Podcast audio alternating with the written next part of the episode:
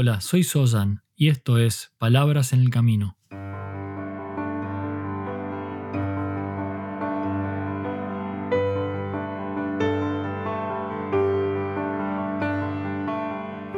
Un podcast para el camino al trabajo o de regreso a tu hogar, mientras caminas por la ciudad o en camino hacia lo de un amigo. Allí donde sea que te encuentres, estas son palabras para acompañarte en tu camino de transformación como ser humano.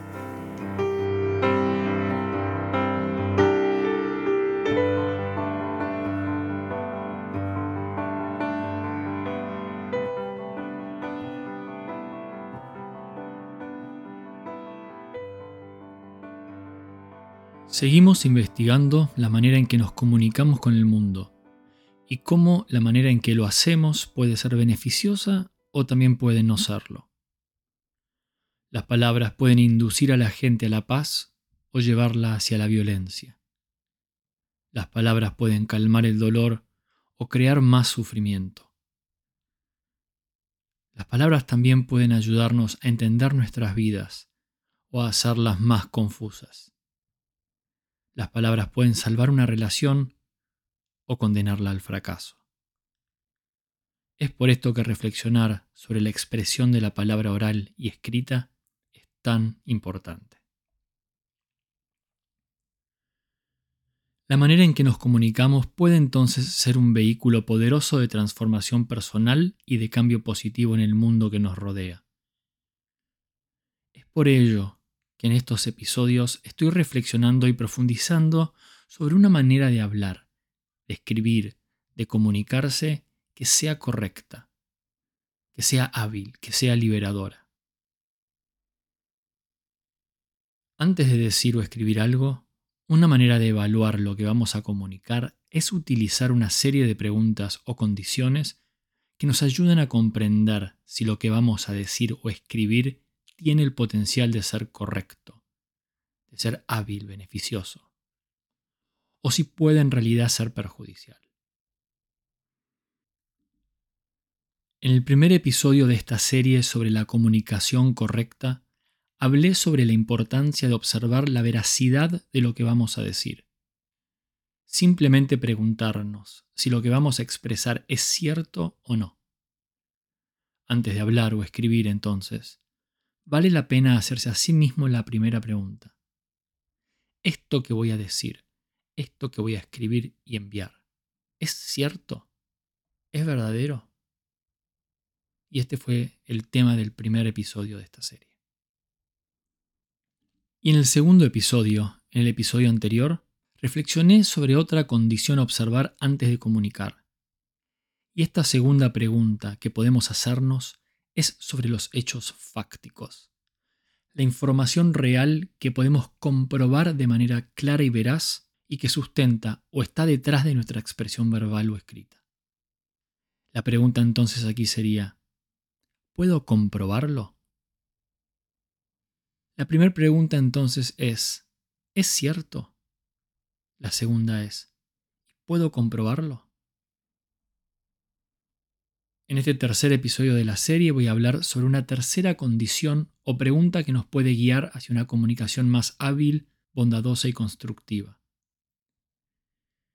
Esta pregunta o condición es sobre la utilidad de lo que voy a decir o escribir.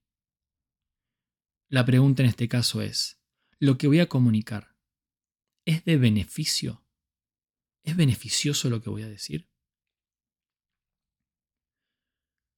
Y quiero aclarar aquí que cuando hablo de que sea beneficioso no significa necesariamente que sea útil.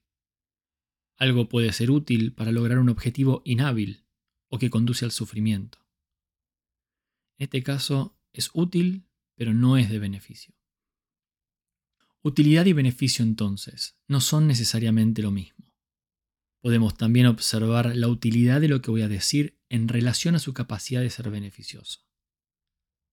Lo que digo puede ser entonces útil para el bien, puede ser útil y no beneficioso o puede ser útil para el bien.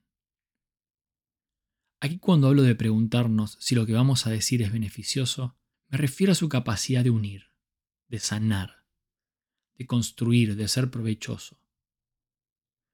Hablamos entonces del beneficio como generador de lo bueno y hacia el cese del sufrimiento. Me refiero aquí a si lo que voy a decir es de ayuda para lograr un objetivo de bien, por pequeño que sea. Quizá para comprender mejor este concepto de beneficio sobre lo que voy a comunicar, podemos pensar en otra pregunta que nos podríamos formular para indagar con mayor profundidad sobre este concepto de beneficio. La pregunta que nos interpela sobre si lo que voy a decir es o no beneficioso es preguntarse antes de hablar. ¿Para qué lo voy a decir? ¿Para qué lo voy a comunicar? Si lo que voy a decir es para criticar, prefiero entonces no decirlo. Si lo que voy a decir es para enaltecerme y aumentar mi ego, prefiero entonces no decirlo. Si es para lastimar, enjuiciar, culpar o causar daño, definitivamente prefiero no decirlo. Si es para llenar un espacio, para simplemente hacerse notar, también prefiero no decirlo. Preguntarnos, ¿para qué lo voy a decir? nos permite llegar con mayor claridad a la respuesta de la pregunta, ¿es beneficioso lo que voy a comunicar? A menudo hablamos en nuestro propio beneficio. Hablar correctamente es preguntarse si lo que vamos a decir es útil, provechoso y beneficioso para los demás. Mucho de lo que decimos y escribimos, mucho de lo que comunicamos, en realidad a veces no tiene beneficio alguno. Es interesante observar de cerca la manera en que solemos hablar por hablar, o hablar para lograr resultados no demasiado hábiles. Ver también las ocasiones en que compartimos contenido en redes sociales o repetimos algo que oímos o leímos de otra persona, lo hacemos solo para agradar o para hacernos ver interesantes o inteligentes. Y preguntarnos, ¿para qué? Por supuesto, no todo lo que digo tiene que tener un beneficio profundo. No todo lo que expreso tiene necesariamente que sostener la carga de ser de suma y absoluta utilidad. Aquí simplemente se trata de volver a la pregunta. ¿Para qué? ¿Por qué lo voy a decir? Y comprender si vale la pena decirlo en función al impacto positivo, negativo o neutro que potencialmente va a tener mi comunicación. Tenemos entonces hasta ahora tres preguntas para hacernos antes de hablar, antes de comunicar algo. Estas preguntas son, ¿es cierto? Segunda pregunta, ¿lo puedo comprobar? ¿Es fáctico? Y tercera pregunta, ¿es beneficioso? Si no es cierto, no lo expreses. Si quizá pueda ser cierto, entonces no es cierto por ende mejor no lo expreses. Si no es factual, si no puedes comprobarlo con hechos, no lo expreses. Y si quizá pueda ser factual, entonces no es factual. Y por ende no lo expreses. Si no es de ayuda, si no es beneficioso, no lo expreses. Si quizá podría ser beneficioso si lo comunico, ten mucho cuidado al expresarlo, porque tiene el potencial de no serlo. En los próximos episodios vamos a seguir explorando estas preguntas que nos ayudan a comunicarnos de manera constructiva y sana.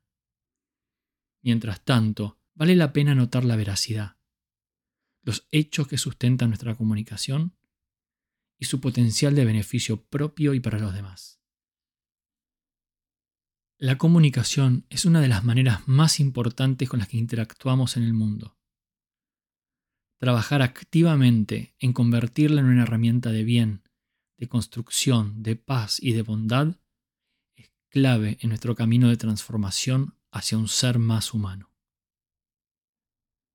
En el próximo episodio continuaremos con estas preguntas, estos conceptos que nos ayudan a tener una comunicación más hábil. Gracias por estar aquí y por ser parte de este camino. Hasta el próximo paso.